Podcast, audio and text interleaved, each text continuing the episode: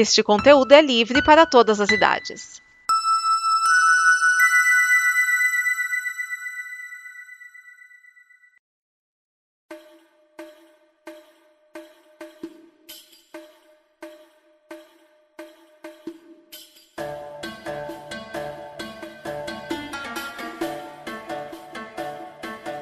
Olá, esse é mais um Combo Copa, o programa da Como em que a gente fala da Copa do Mundo Qatar 2022. E olha só, nós chegamos no mata-mata, na fase em que as pessoas vão para casa. Tá, na terceira rodada, muitos times já foram para casa.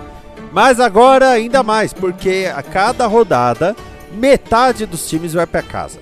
Nós tivemos então as oitavas de final. No dia 3 nós tivemos Holanda 3 Estados Unidos 1 e Argentina 2 e Austrália 1, mantendo aí a, o que já se imaginava. Agora no dia 4 nós tivemos Inglaterra 3, Senegal 1 e França 3, Polônia 1.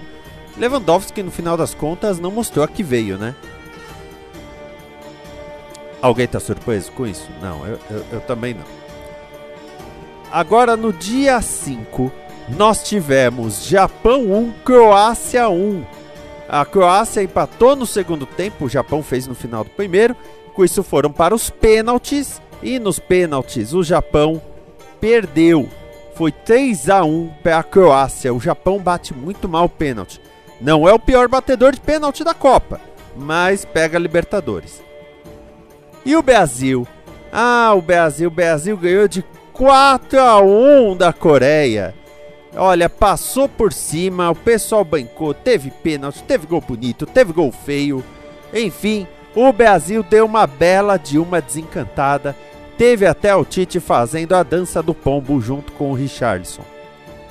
Aliás, teve um, um inglês que reclamou, dizendo: Ai meu Deus, os brasileiros ficam dançando. O Alex Lalas, que foi lateral da seleção americana, e ele tem um podcast ele disse: Meu, é o momento mais importante do seu esporte, só vai e curte, né?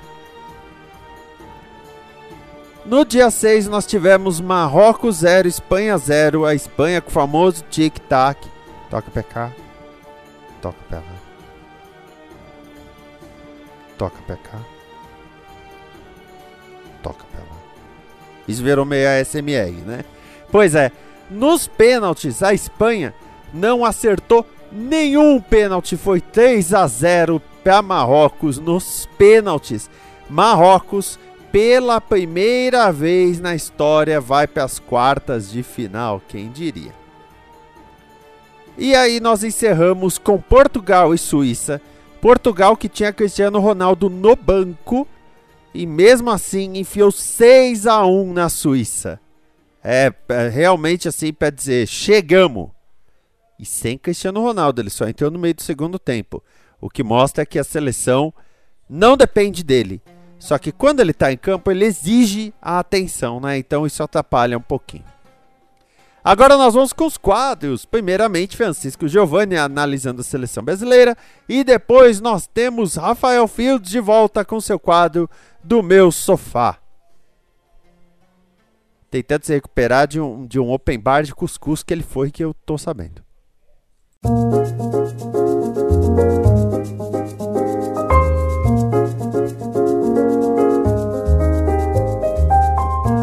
Salve Geraldo, salve Geraldo, ouvinte da Combo Copa. Francisco Giovanni de volta com o reporte da seleção brasileira na sua quarta partida rumo ao Hexa. Dessa vez, oitava de final. Começou o mata, né? Porque só tem um jogo, né? Se vencer, segue. Se perder, vai para casa. E o Brasil jogou na última segunda-feira contra a Coreia do Sul, que foi segundo colocado do grupo H, uma surpresa muito grande por parte da, do público do futebol, porque estava achando que Gana ou Uruguai ia passar, mas acabou indo a Coreia do Sul porque venceu Portugal na última rodada e outro jogo deu uma combinação de resultados que ela precisava. Já o Brasil, como todos nós sabemos, mesmo perdendo a última partida, que nós comentamos na edição do Combo Copa passada, terminou em primeiro lugar no grupo G e esse cruzamento aconteceu. entre o jogo na sexta-feira e o jogo da segunda, muita coisa aconteceu. O Pelé teve uma estabilidade no seu estado de saúde, né, o que deixou muita gente apreensiva, mais fora do que dentro do país, infelizmente. Mas não foi apenas a única baixa, por assim dizer, do sentimento da seleção. Depois do jogo contra Camarões, Alex Telles e Gabriel Jesus saíram do estádio com reclamação de problema no joelho. E no dia seguinte, no sábado, após exame de imagem, constataram que eles precisavam de cirurgia. Então, tanto Alex Telles quanto Gabriel Jesus foram cortados do elenco da seleção e, por sinal, já estão em seus respectivos clubes. O Gabriel Jesus no Arsenal voltou para Londres e o Alex Telles no Sevilha voltou para a Espanha para iniciar o tratamento. O Gabriel Jesus até fez a cirurgia né, no dia que nós estamos gravando. Vai ficar três meses de molho aí. O Alex Telles foi, viajou hoje, né? De volta, ele assistiu esse jogo no estádio 974, a última do, desse estádio que vai ser desmontado, né? Todo mundo tem a piada, mas por que 974? Todo mundo já sabe disso. Mas enfim, tinha essa pressão, esse clima de baixo astral, mas aí o negócio voltou a ter um alto astral quando o Tite falou que Neymar estaria em condição de jogar nessa partida. Não só o Neymar, Danilo também, que estava no departamento médico, ficou à disposição para jogar. Tanto é que o Danilo jogou no outro, na outra lateral, né, no lado que ficava o Alex Telles. O Alexandro ainda não tem condições de jogo, então o Danilo teve que cobrir a lateral do Alexandro.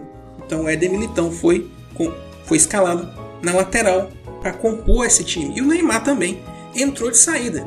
Então a esperança de que o Brasil não iria sentir esses baques todos. E logo no começo do jogo a gente percebeu que o Brasil estava realmente afim de jogo. E o Brasil, em 15 minutos, abriu logo dois gols. Aos 7, gol de Vinícius Júnior e aos 13, de Neymar, gol de pênalti. E o Brasil continuou em cima, continuou em cima. Aos 29, Richarlison marca o terceiro. E o lance do jogo, né, o lance da partida, foi o Richarlison indo lá do banco de reservas e fazendo a dança do pombo com o Tite. Foi algo incrível. Todo eu assisti o jogo no shopping aqui da cidade, né? E a galera foi ao delírio lá na praça de alimentação, onde a gente assistiu o jogo. Até agradeço pela gravação do Combo Copa ser um dia depois do jogo, porque eu tava sem voz depois daquele jogo. Para completar o primeiro tempo, Lucas Paquetá deixa o dele aos 36. Se o primeiro tempo foi avassalador, o segundo tempo foi protocolar. Talvez porque o próximo jogo já vai ser na próxima sexta, tem que recuperar esses jogadores. Então, o Brasil diminuiu o ritmo o Tite começou a fazer substituições e a Coreia do Sul começou a querer gostar do jogo, começou a arriscar mais, começou a subir sua marcação e até conseguiu fazer um gol aos 76, aos 31 minutos do segundo tempo, com Paik Seung-yo, espero ter dito o nome correto, que acertou um belo chute de fora da área sem chance para o Alisson. No segundo tempo, o que dá para destacar foi a entrada do Everton em campo, né? O goleiro, terceiro goleiro, goleiro do Palmeiras, meu time de coração, né? Não tem como esconder nada disso Infelizmente ele não fez nenhuma defesa, nenhuma ponte, mas saiu sem gols. Final de jogo: Brasil 4, Coreia do Sul 1, vaga assegurada. E já sabíamos qual seria o adversário nas quartas de final, que é a Croácia. Croácia que mais cedo naquele dia precisou ir para a cobrança de pênaltis para passar pelo Japão. Depois do jogo, a polêmicazinha que não tem muito a ver com os jogadores foi de um, um sujeito lá da Irlanda, né? O, é o Roy Keane. Ele é um ex-jogador da Irlanda, que é comentarista. Esses comentaristas aí, jogadores, né? Ele reclamou que o brasileiro faz muita dancinha, que era desrespeitoso, e até o treinador dessa vez fez e não gostou. Isso aí caiu como uma bomba na cabeça dele, porque todo mundo concordou que o brasileiro não tem nada com isso, ele não estava sendo desrespeitoso coisa nenhuma. Sempre foi assim o brasileiro, sempre festeiro, sempre dançarino. Até quem não dança, quem é aquele cinturinho de cimento, mexe o pescoço, o ombro, não fica parado. O brasileiro não fica parado de jeito nenhum. Então, para esse cidadão aí, que por sinal, quando era jogador, fazia o Felipe Melo ter vergonha dos lances dele, ele tirou do futebol, né, com um lance ridiculamente violento, o pai do Erling Haaland, né, que é jogador do Manchester City hoje, né? O Haaland, né, o Haaland filho, que joga no Manchester City, norueguês, mas tem uma história bonita, né, no time lá de Manchester deve ter uma opinião bem formada sobre esse cidadãozinho aí que, como o PC Vasconcelos na transmissão do Sport TV disse, é do tamanho de um dedal, né? Muito bem, vamos dançar, vamos bailar até o Hexa, se tudo der certo. Próximo jogo, sexta-feira, meio-dia. Coloque aí na sua mesa de almoço aquela sua toalha de piquenique, porque é Brasil e Croácia nas quartas de final. O Brasil tem probleminha com essa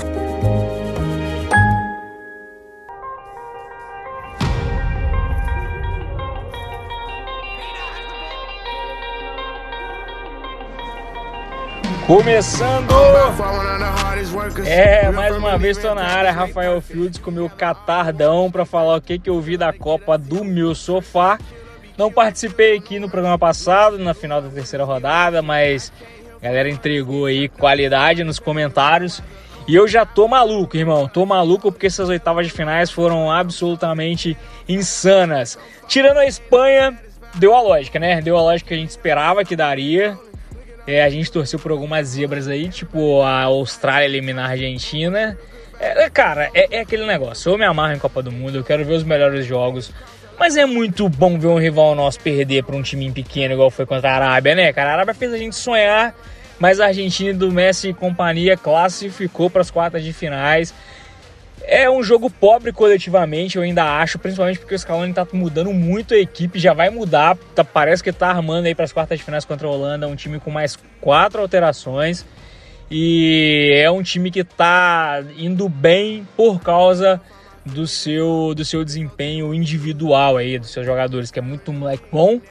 É o Messi desencantou jogando muito bem, Enzo Fernandes arrebentando e olho nessa Argentina, porém vai pegar um time que se individualmente ninguém brilha, coletivamente parece que se acertou, fez um grande jogo aí nas oitavas de finais, que é a Holanda, e tem o Raipo aí que tá que é para mim um dos jogadores que vai sair mais valorizado dessa Copa, o atacante holandês, a galera vai pesada para cima dele na próxima janela de transferência, talvez não nessa agora de janeiro, mas na do meio do ano, com certeza esse cara vai ser um dos jogadores mais cotados. Então, Holanda e Argentina, um grande jogo.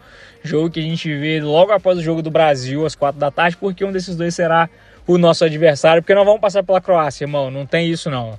Modric e companhia, me desculpe, mas vai dar gente. Já falando aí da Croácia e do nosso confronto, é, a Croácia, para mim, mais uma vez fez um jogo muito abaixo.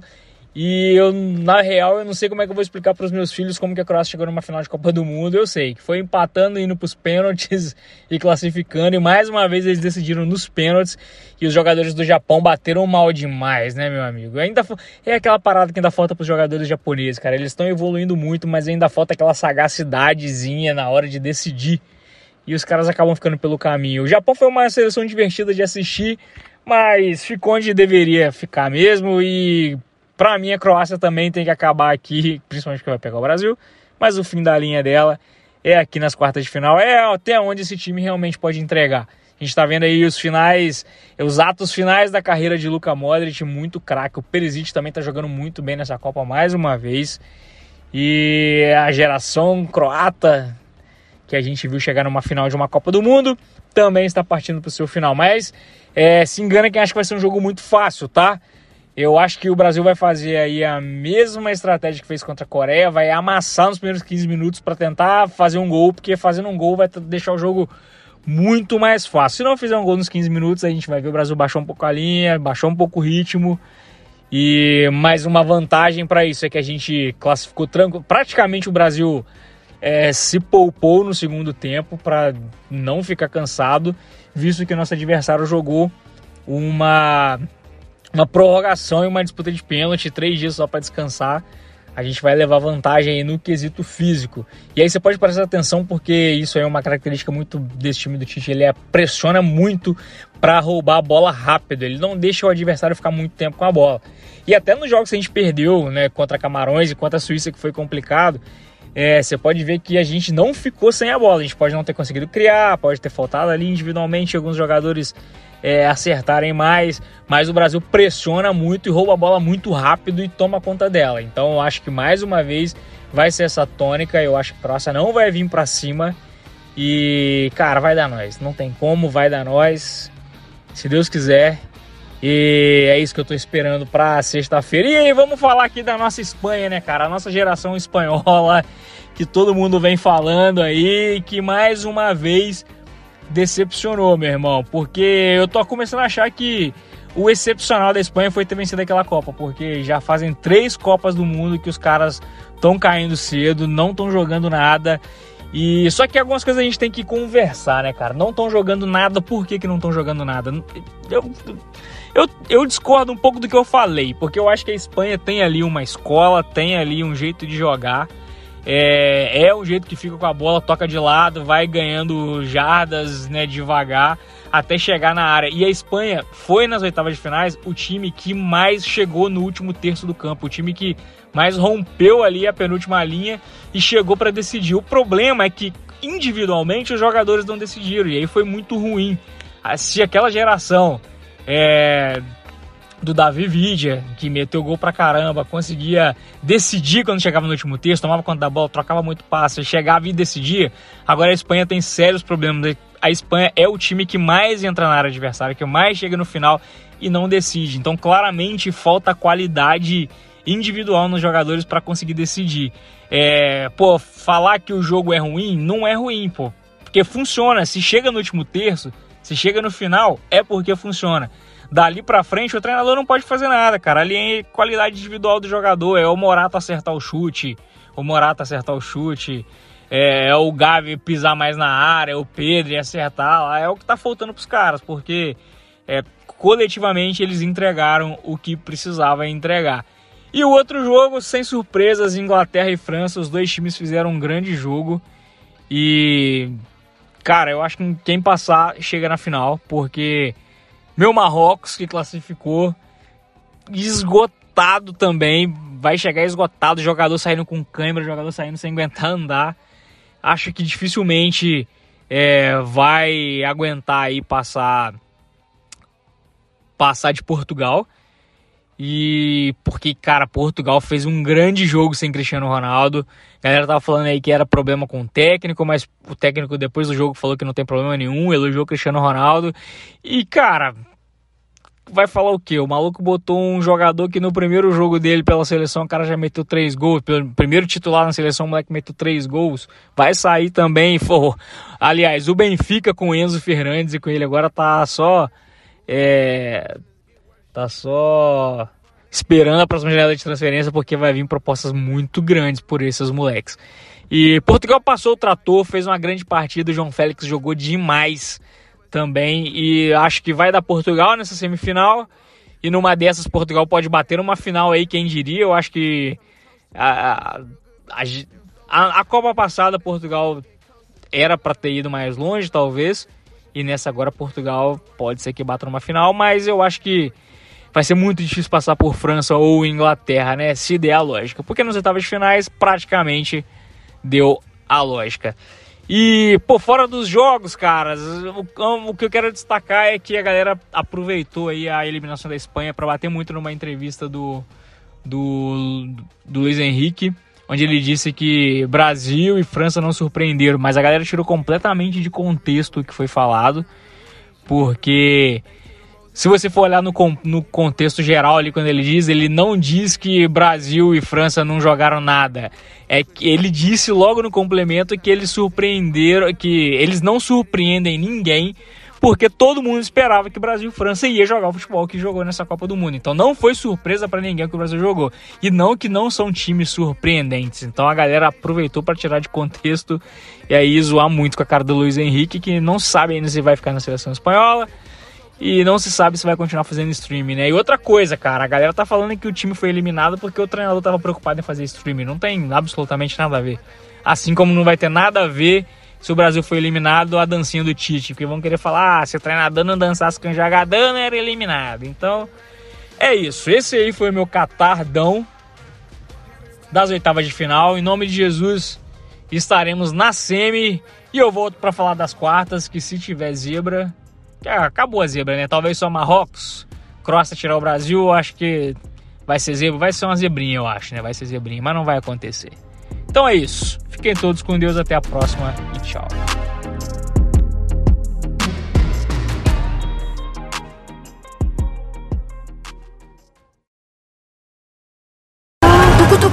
Taca tucu tu ta ta tucu tu ta ta tucu tu ta ta. Tucu tucu taca tucu tu ta ta tucu tu ta ta tucu tu ta ta. Tucu tucu taca tucu tu ta ta tucu tu ta ta tucu tu ta ta. Tucu tucu taca tucu tu ta ta tucu tu ta ta tucu tu ta ta. Tucu tucu taca tucu E agora nós vamos para as ta. quartas de final. Na quarta e na quinta não tem jogo, afinal as seleções precisam descansar também. Mas aí olha só, na sexta-feira, dia 9, ao meio-dia nós temos Croácia e Brasil. Sim, o Brasil abrindo as quartas de final. Se o Brasil passar, tem mais dois jogos garantidos. A semifinal e aí ou disputa de terceiro lugar ou a grande final. Eu sei que isso vale para todos os times, mas a gente puxa a sardinha pro Brasil. Às quatro da tarde nós temos Holanda e Argentina. Eu não tenho a mínima ideia do que vai dar nesse jogo. Mesmo. Eu, eu não faço ideia. No dia 10, às 4 da tarde, nós temos Inglaterra e França. Agora, no dia 12, que é segunda-feira, nós temos Marrocos e Portugal. Tá certo isso, produção? Marrocos e Portugal só vão jogar na segunda-feira. A gente tem dois jogos na sexta, um jogo no sábado e depois só na segunda-feira? Tá certo isso? Tô achando que tá errado, hein? Enfim. Marrocos e Portugal. Tem gente achando que Portugal vai chegar esmagando, como fez com a Suíça. Tem gente achando que Marrocos vai surpreender novamente. Eu tô do lado da bagunça, então vamos conferir. E aí, quando acabar as quartas de final, você já sabe que você terá aqui Combo Copa. Faltam três programas depois desse, hein? Das, das quartas de final, semifinais e das finais. Finais, né? A final e a disputa de terceiro lugar. Esse é o Combo Copa. Nos vemos nas quartas de final. Espero que o Brasil esteja, né, passado, tenha passado das quartas de final. Esta é uma produção da Combo. Confira todo o conteúdo do amanhã em nosso site comboconteúdo.com.